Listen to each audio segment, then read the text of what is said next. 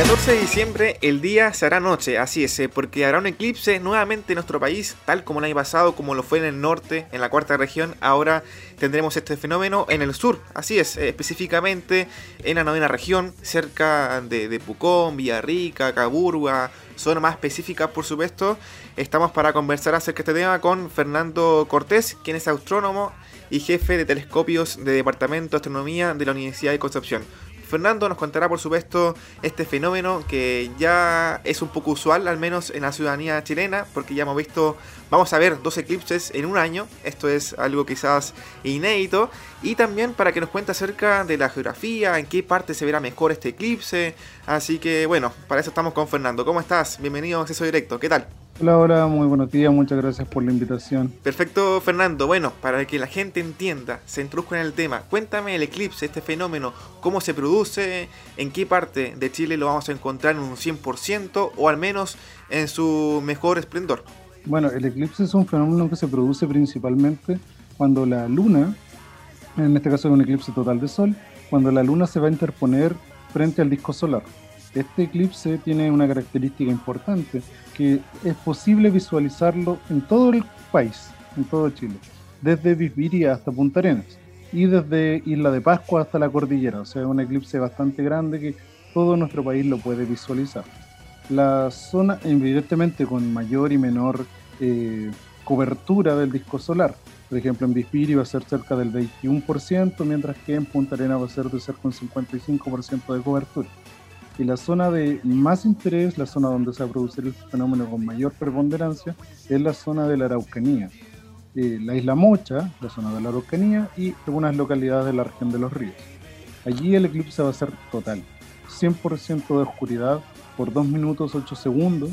Se va a hacer una, eh, una oscuridad, una segunda oscuridad en a la 1 de la tarde con 3 minutos y en una línea que pasa por Teodoro Schmidt, Gorbea, Villarrica, Pucón vamos a tener 2 minutos 8 segundos de oscuridad y eh, en una línea que va desde, desde eh, Temuco hasta Panguipulli vamos a tener el eclipse, esta franja de 110 kilómetros de ancho donde se va a poder presenciar el eclipse total de sol. Perfecto, Fernando. Y con respecto a este fenómeno que ocurrió el año pasado en la cuarta región del país, en su máximo esplendor, ¿cuál va a ser la diferencia? ¿O tienen ya muchas cosas eh, similares? Ah, que ahí, ahí hay una cosa que es atractiva. El año pasado el Sol se encontraba...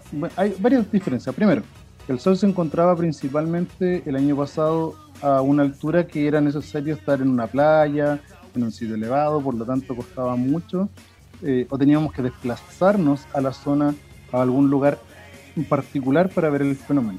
El eclipse de este año es a la una de la tarde con tres minutos, por lo tanto simplemente hay que elevar la cabeza al cielo, ya que vamos a tener el sol directamente sobre nuestra cabeza, lo que produce y que nos entrega justamente una mayor eh, probabilidad de observación. Por otro lado, el sol el año pasado estaba sin manchas solares, estaba con un mínimo de actividad y este año ya presenta manchas solares, lo que significa que la corona solar, la superficie del Sol, va a estar mucho más activa. O sea, lo que pudieron ver el año pasado va a ser ahora amplificado por algunas veces debido a esta actividad solar. Más aún, eh, cuando la Luna tape completamente el Sol, vamos a poder ver cuatro planetas. Vamos a poder ver Mercurio y Venus a la izquierda y Júpiter y Venus a la derecha del Sol. Más estrellas de fondo, constelaciones, o sea, es un fenómeno que viene ahí cargadito para los amantes de la astronomía. Y la noche anterior, la noche del domingo 13 de diciembre, hay una lluvia de estrellas, las Gemínidas. O sea, si alguien quiere llegar, puede ver las Gemínidas en la noche, pasar de largo, ver el eclipse el otro día y disfrutarlo ahí de manera espectacular. Buena, tremenda idea, tremendo panorama que tenemos entonces estos dos días, el 13 y 14 de diciembre.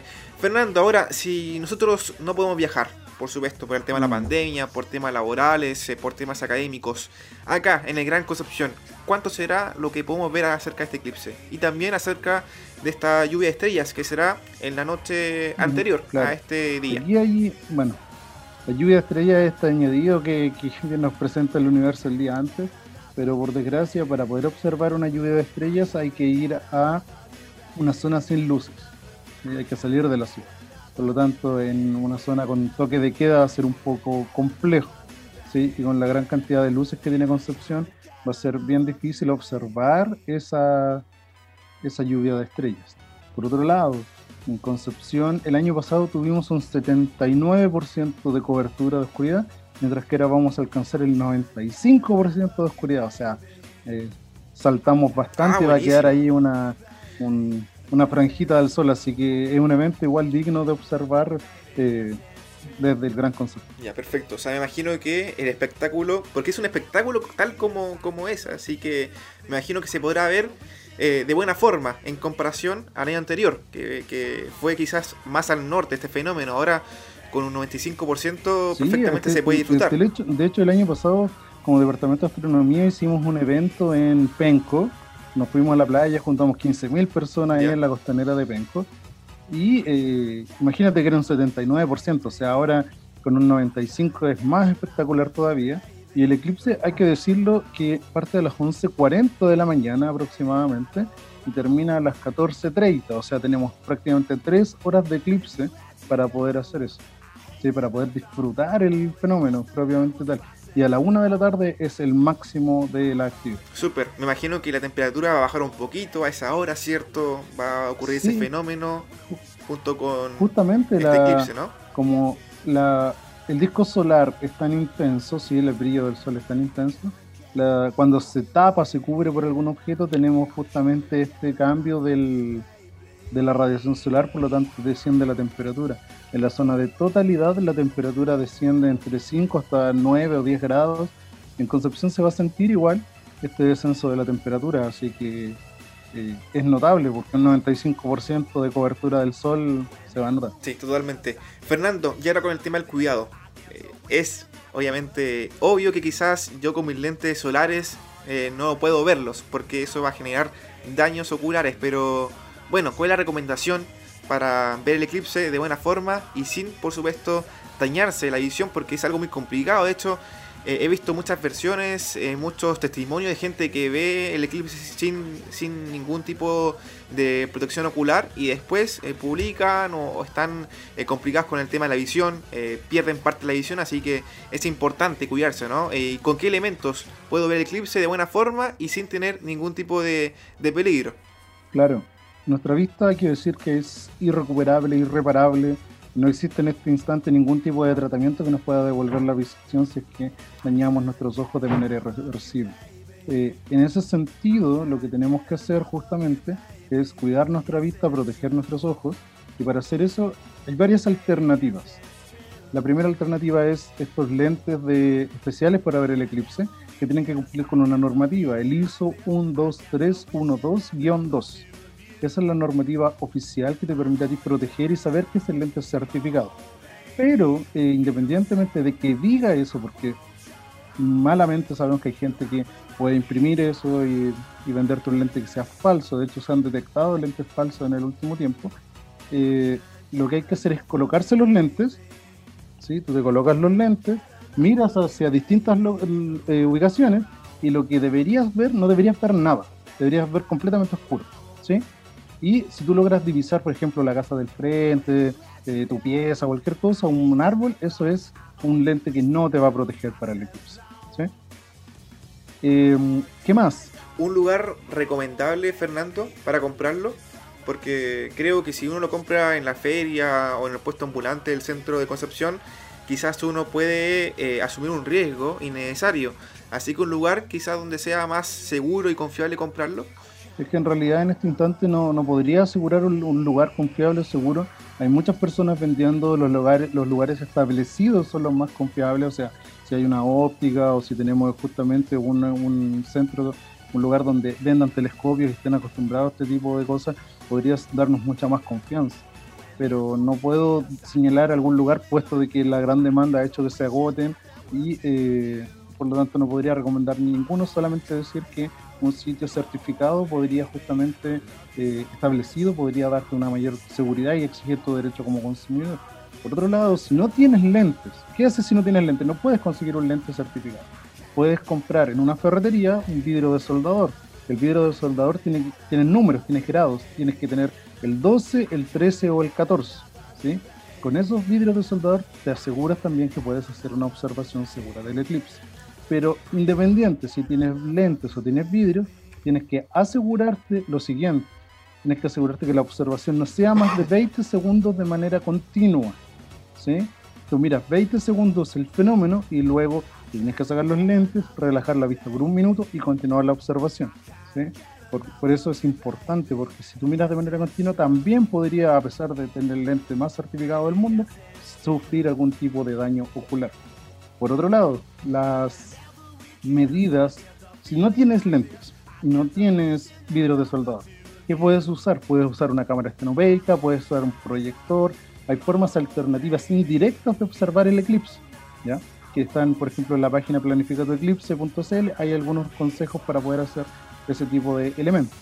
Y por otro lado, sería bueno saberlo y decirlo, que no es bueno usar placas de radiografía, no es bueno usar vidrios ahumados, cualquier lente de sol del mercado, por, por muy caro que sea, no te protege del eclipse, por lo tanto todas esas alternativas caseras son eh, inservibles frente al fenómeno propiamente Claramente, es importante considerar estas advertencias y precauciones porque como tú comentaste, la visión en cierta parte cuando uno sufre un daño importante es eh, irreparable, así que hay que tener en consideración esto si es que no queremos usar eh, de forma permanente lentes que sean bastante costosos y, que quizás perjudiquen el día a día, el, hacer de uno, así que es importante... De hecho, de hecho, ni siquiera es el uso de lentes. Tu, tu, pupila va a ser, tu retina, perdón, va a ser perforada, va a tener un hoyo en la retina para siempre. Por lo tanto, es como ver una mancha, una mosca todo el rato frente a tu ojo. O sea, es una cosa que es recomendable que ni siquiera es como decir, oye, con un lente lo arreglamos. Tu, tu ojo va a estar con un hoyo, con un eclipse para toda la vida. O sea, protejamos nuestra vista por dos, tres horas o por un tiempo corto. No vale la pena sacrificarnos. Claramente, hay que disfrutar de forma responsable, ¿no? Claro. Perfecto, Fernando. Así que con estas consideraciones que son bastante importantes para poder ver el eclipse el próximo 14 de diciembre, ahora vamos con lo que es la Cosmovisión Mapuche. Cuéntame qué tal, en qué consiste justamente en este fenómeno del eclipse. Bueno, la Cosmovisión Mapuche, mira, el eclipse como sucede principalmente en la región de la Araucanía ha tenido un auge esto de hablar de la Cosmovisión Mapuche. El pueblo mapuche es un pueblo vivo, es un pueblo tangible, es un pueblo que tiene vivas sus costumbres, sus tradiciones y para el eclipse va a hacer algunos rituales en la zona, eh, esperando este evento astronómico.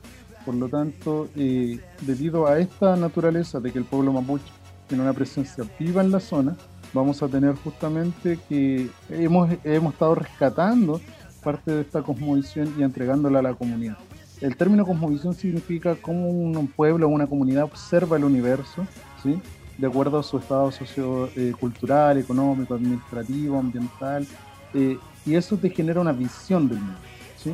Por lo tanto, cómo el pueblo mapuche ve el universo, entiende el, universo, las estrellas, el sol, el eclipse, es parte de la cosmovisión mapuche.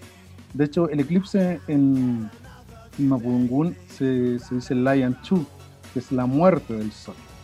El, aquí participa el sol, que es Anchu, que es un padre dador de vida, y Cuyen que simboliza lo femenino, la madre que te cuida durante la noche. Por lo tanto, eh, eh va a cubrir a Antu y la oscuridad se asocia a lo maligno, a los eh, seres, ¿no es cierto?, a estas fuerzas malignas que podrían afectar a la vida. Por lo tanto, que el sol, este padre dador de vida, que entrega luz y calor, entregue, ¿no es cierto?, este tipo de... vaya decayendo en la radiación significa una muerte temporal del sol, donde el pueblo mapuche hace rogativas para que vuelva a nacer. Cuando el sol vuelve a nacer, simboliza también el inicio de un nuevo ciclo, una renovación de la vida. Y por otro lado, también se entiende que la Yantu anticipa, podría anticipar, por ejemplo, un fenómeno catastrófico, la erupción de un volcán, un terremoto, un maremoto, la muerte de alguien importante, eh, por lo tanto, tenemos dos visiones acá, una visión positiva de esta renovación y una visión un poco más negativa sobre la anticipación de un evento negativo. Y a la vez, eh, la comunidad mapuche pasa su, su, el eclipse dentro de sus rucas, dentro de su comunidad en familia, producto de que como esta sombra se asocia a lo negativo, prefieren estar, ¿no es cierto?, en su grupo familiar, protegidos, cuidados, tratando, ¿no es cierto?, de evitar las fuerzas negativas que podrían hacer un efecto sobre su comunidad. Perfecto, esto es interesante, así que esperamos que sea algo positivo lo que venga más adelante, no negativo. la vacuna, ojalá. claro. Sí, perfecto. Fernando, gracias por... la visión, de Cosmovisión. Sí, súper. ahí para también tener un respeto, tener un respeto sobre el, pueblo mapuche. Muchas personas, los turistas, podrían acercarse a la zona y se pueden encontrar con estas demostraciones de, rituales o de, ciertos ritos, cantos, rogativas mapuche, así que el llamado también es a respetar, es una forma diferente de ver el eclipse, distinta, ancestral, por lo tanto requiere el respeto y la distancia propiamente tal hacia la comunidad. Si es que un turista, ¿no cierto?, va a la Araucanía y ve esto, por favor, con respeto, con distancia también y con mucha solemnidad acerca del fenómeno y de los rituales y las tradiciones del pueblo mapuche. Claramente, esa es la invitación y también para el llamado al respeto es importante porque acá en el país tenemos muchas culturas y eso es importante también eh, considerarlo. Al ser un país multicultural tenemos también muchas creencias, eh, muchos pueblos que creen eh, de otra forma y cómo reaccionan ante muchos fenómenos, así que eso es, fundamental considerarlo y también respetarlo, ya para que para que quienes vayan a verlo también respeten el espacio y las creencias de este pueblo mapuche que es fundamental para que Chile siga progresando, así que hay que tenerlo ahí en cuenta. Fernando, nuevamente gracias por venir acá eh, de forma online, acceso directo y, y, contarnos acerca de este eclipse y también acerca de este fenómeno para lo que implica a este pueblo mapuche, especialmente con lo que es la cosmovisión.